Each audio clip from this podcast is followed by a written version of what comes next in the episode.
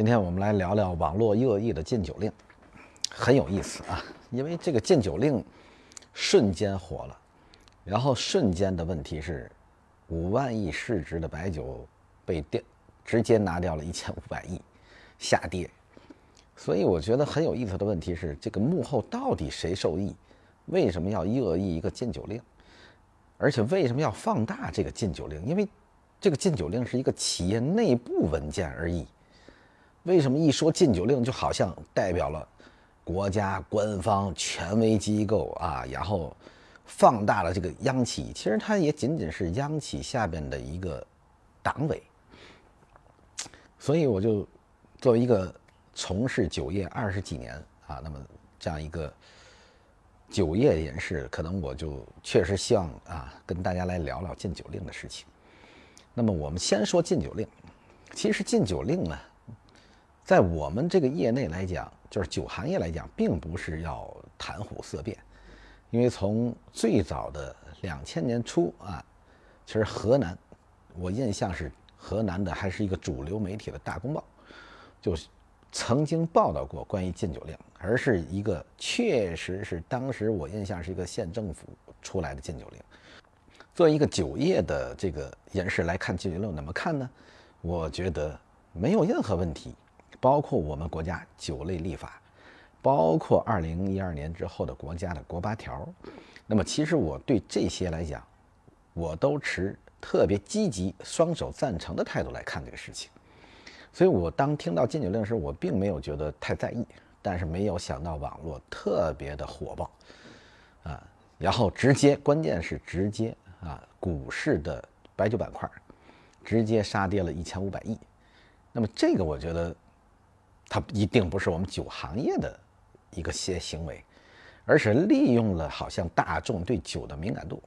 其实这个正反说明两个问题：第一个问题就是酒业很火，尤其今年啊，在三年疫情之后，中国的整个的这个现在的放开啊，那么今年的春晚，呃，最终有六家的白酒公司赞助了。所以我们看到酒是率先在这个消费领域恢复的，所以这也就是说酒很热啊。第一个来讲就是说，只要涉及酒的事情，啊，大家都很关注，立马能成为焦点。我觉得这是我们要考量的第一个事情。第二个事情是什么？第二个就是说，一千五百亿的股市的下跌。那么在这个两个事儿的背后的逻辑，到底是什么原因？大家要热炒，利用。消费者的心理，利用酒的热点，同时这里头有谁受益呢？我们来看这个。所以我刚刚说，从最早的禁酒令，我们没有特别的在意，因为其实从我个人角度来讲，对酒行业是如何看呢？就是我认为酒业要有特别好的健康发展，就是特别需要规范，因为只有规范的市场，才是长盛久安的市场。才会健康蓬勃发展的市场，所以在酒行业来讲，针对个别的地方或者是企业的一些禁酒令，我觉得这个没有必要特别的敏感。同样，包括我们就说酒驾立法对酒的这个酒后驾车的这种严惩，我都是双手赞成，因为我确实觉得不能啊这个酒后驾车给生命安全带来危险。那么其实酒的本身，就是对于酒而言，酒的本身是健康的，但是你多喝了会对人体有伤害，啊，这是正常。所以现在我发现酒跟烟去并排，也做了过量饮酒有害健康的这样的动作。其实我对这句话本身是既赞成也反对，啊，既赞成也反对，因为如果按照这句话的成立，那所有的食品、所有的商品。都成立，因为所有的东西好的东西多了，它对人体都会有伤啊。但是过度的这种强调，会把一个正面的东西或者叫中性的东西变成不正常。我认为这个幕后也是有不正常的一些行为，有没有西方啊？有没有外来酒水的？那么其实等等的在后边幕后做呢，我们也不清楚。就如同现在的禁酒令，到底是？我们消费者老百姓过度敏感，还是有人去利用了一些，啊，制造了热点，那么去牟利呢？不清楚。所以，真正的禁酒令对于酒行业来讲，其实并没有什么特殊的影响，何况是某一单位的行为。所以，这个我们先说关于禁酒令啊，那么到底是什么样的禁酒令？因为它并不是一个官方机、官方的啊管理机构啊出台的一个明确的呃这样一个条文，而是某一个企业或某一个单位，包括是某一单位的部门啊，所以这个是我们就是对禁酒令啊客观来看，这是一个观点。关于禁酒令，并不影响酒业发展，而且从酒业角度来讲，特别希望。健康啊，行业健康发展，这是我们先说禁酒令之一啊。那我们再说关于禁酒令，关于禁酒令的问题，还是我们说到第二，是关于经济层面。刚才我们就说了，禁酒令，那么一个放大一个企业部门的行为的禁酒令放大之后，造成了整个的股市的一千五百亿的下跌。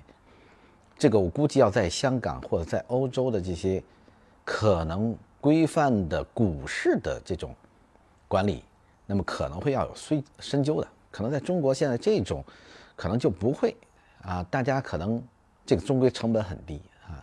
那么如果一千五百亿背后是有一个效益逻辑，那蛮可怕的啊，也是蛮可怕的。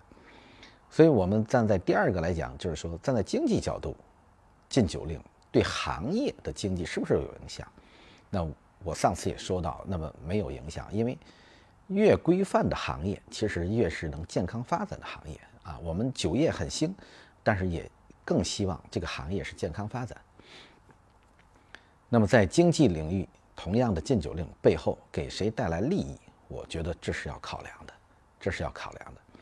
那么对于这家单位的经济，我们说。我就觉得很有意思啊，就是这家国企啊，中国人保财财险，同样的，这个人保财险是卖保险啊，至少我是这么理解啊。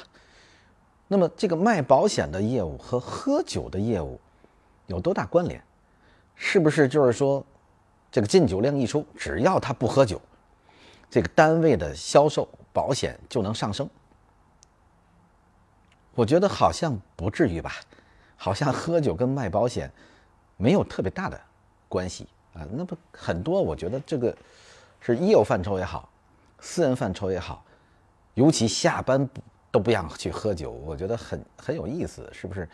就是好像这个业务员白天不做事，下午去喝个酒，或者晚上回家去喝个酒，然后人保的这个销售啊，可能就出现下滑了。那这个酒已经是决定。这个银保的整个的经济发展啊，业务指标发展，我觉得明显是驴唇不对马嘴吧。所以，但是为什么这个部门要发这样一个文件啊，放大这件事呢？我觉得这个我至少不能理解，那就需要在场的粉丝们去考量啊，到底这个背后是什么啊？至少我自己不认为喝酒，尤其下班之后喝酒影响银保的销售。啊，那么这个喝了酒了就没有保险就卖不出去了哈，不喝酒保险能卖出去，就我因为这个逻辑有点荒谬，不是很成立啊。那么接着说，关于在经济的角度来讲，我们去看这样一个事情啊。第三呢，我们说站在管理的角度，我们去看禁酒令。禁酒令的出现，那么我们就是说，如果是受我们是主管商业的部门啊，或主管这个政府。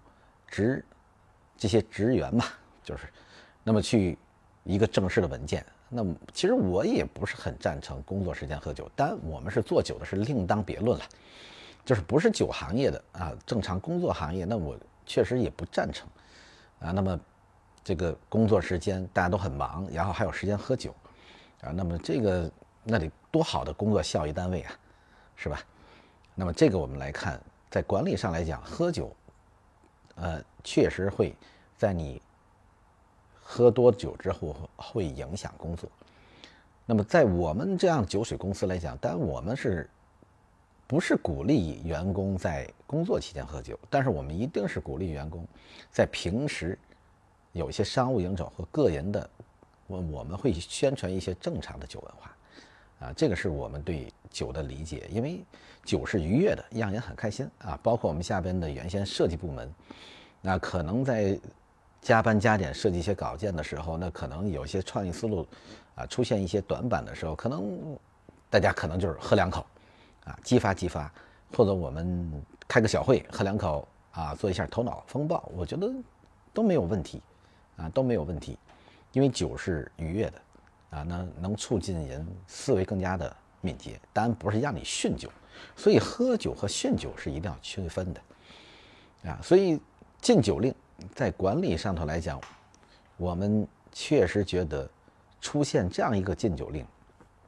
对员工的素质层次就能提升，或就能把企业的人员规范了，我倒不认不是那么认为，因为站在管理角度，我们另外看一个事情，就是人保都是什么人？难道一般的职员有喝酒的商务活动吗？那么至少我觉得，可能在延保公司不是说谁都有能力，平时啊，不要说下班。上班时间有喝酒的到底是什么人？在这家公司和企业里头，是一般员工还是领导，还是业务口，还是所谓的党委？为什么要出这样一个东西？啊，我觉得就是很干啊，我觉得很干，就是这家公司的管理水平，我不敢啊恭维啊，不敢恭维。那么也就是说，这个背后的这个党委出这样一个禁酒令，是针对。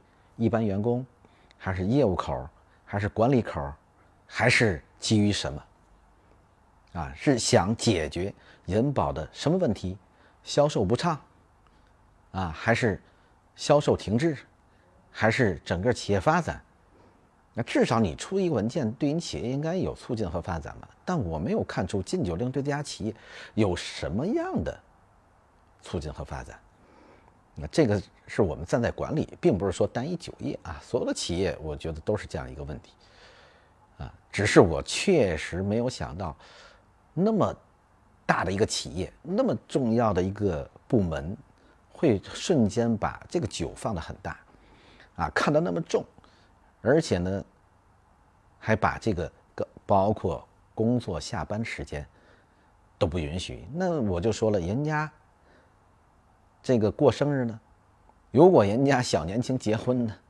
如果说人家长辈过寿呢？那你不让人家喝酒？那我真的不不知道这个这个背后出这个文件这个部门和这些人啊，他们是怎么想？他们是怎么看待？啊，那么这个。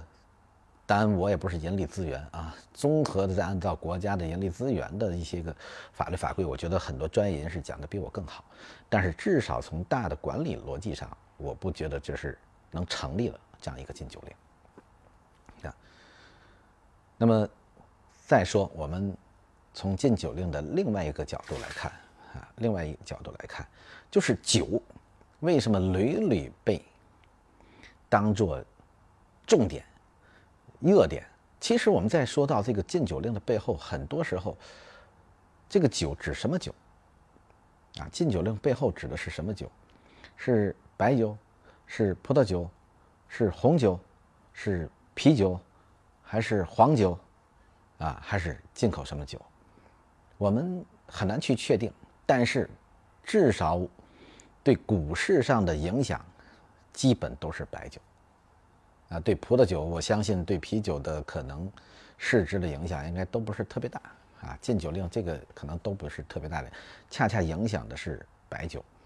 那么我们就说，如果影响的白酒，那不由我不多想，因为白酒这个行业和这个产业，我认为对我们中国的整个经济发展是有着巨大贡献的，因为不管是这个。那些知名品牌，还是一些地方品牌，其实这些企业都是当地政府纳税最重要的企业，所以它为一方建设都是起到了很大的贡献。那么这种对白酒的打压，那幕后对谁有收益呢？至少我个人观点，可能是对进口酒有收益吧，是吧？那如果是这样的话，那可能我倒觉得阴谋论可以放大放大，就是中西文化了，在酒上的对应。那么中国的白酒，说实话是中国典型的文化代表，那么也是中国目前少有的一个板块没有被外来资本所侵蚀。当然，我们的水晶坊已经被迪亚吉欧收了，但是它并不是在我们这里占主导，啊，是在我们整个的产值近万亿的产值和近几万亿的销售当中，它仅仅占了微不足道的一个比例。那，但是整个洋酒的发展，恰恰如果说白酒打被打压，那可能对于威士忌，对于其他的某一些烈酒啊，进口的烈酒可能会有收益。所以这个就不由我。不多想啊，因为我是一个从事酒业二十多年的啊，那么这样一个行业酒业人士，所以一直我们也很致力于就是把中国酒文化啊推向世界。那么其实目前确确实实能代表中国文化的本土的我们自己的品牌已经很少了。我们的茶叶其实还竞争不过啊日本和南韩。我们的中医中药其实现在完全也是在医疗体系上不占主导地位，啊，那么目前仅仅是白酒，或民民呃，那么说目前仅仅是中国的白酒和中国的酒业啊，那么完全的市场化，那么还做的叫风生水起，所以我很希望啊，所有的这个热爱中国酒文化，热爱中国文化。热爱中国酒的粉丝们能多多力挺中国的白酒。其实酒确实对人体是健康的，而不是有伤害的。当然，我们就说所有好东西喝多了都会对人体有伤害，这是必定的。那但是我们一直在放大酒的不好的一面，而恰恰这个酒不好的恰是中国白酒，所以我还是希望大家能客观的去看啊。那么中国的白酒是基于养生而来，对人体是健康的。那恰恰我觉得不像西方的有些酒水，因为它是宣泄的，啊，它是就是说人的这个心累了啊，那么去宣泄一下，用酒来刺激和麻木一下，啊，这是西方的酒的主体文化。但是其实大家都把酒上升到非常高的一个境界啊，像这个西方文化把酒称为生命之水。是吧？啊，上帝之血，啊，其实我们中国也也一样，把中国的酒文化啊有明确定义啊，叫通天之物，啊，我们是用酒来跟天与地的沟通，所以这些都是我们特别好的中国的酒文化，啊，那我还是希望大家能很客观的、正面的去弘扬中国文化，然后同时帮助中国文化代表性的品牌健康发展。不要因为一个小小的禁酒令，啊，就让我们惊慌，让我们堂而皇之的去拒绝它，这个是没有必要。因为当你随着市场一些负面新闻所受影响的时候，其实就如同啊，一百一千五百亿的市值被下跌，可能很多人就有很多的亏损。那么这个其实是对整个。个人一些资产形成缩水，但同时也是对酒业不不利。但是白酒这个行业，我觉得特别神奇啊！有过那么多的所谓的禁酒令啊，所谓的一些酒的负面，但是今天的酒行业还是那么蓬勃发展，其实已经说明很核心的问题。因为中国的酒文化五千年下来一直都存在，是我们所有老百姓还是喜欢的。啊，因为它终归是精神食品。随着我们国家整个经济向上的发展，老百姓生活水平的提升，我们对精神层面的需求也越来越高，所以酒是精神食品，自然而然，那么就走到了前面。所以，还是希望大家多多帮助酒行业，多多弘扬中国酒文化健康的向上发展。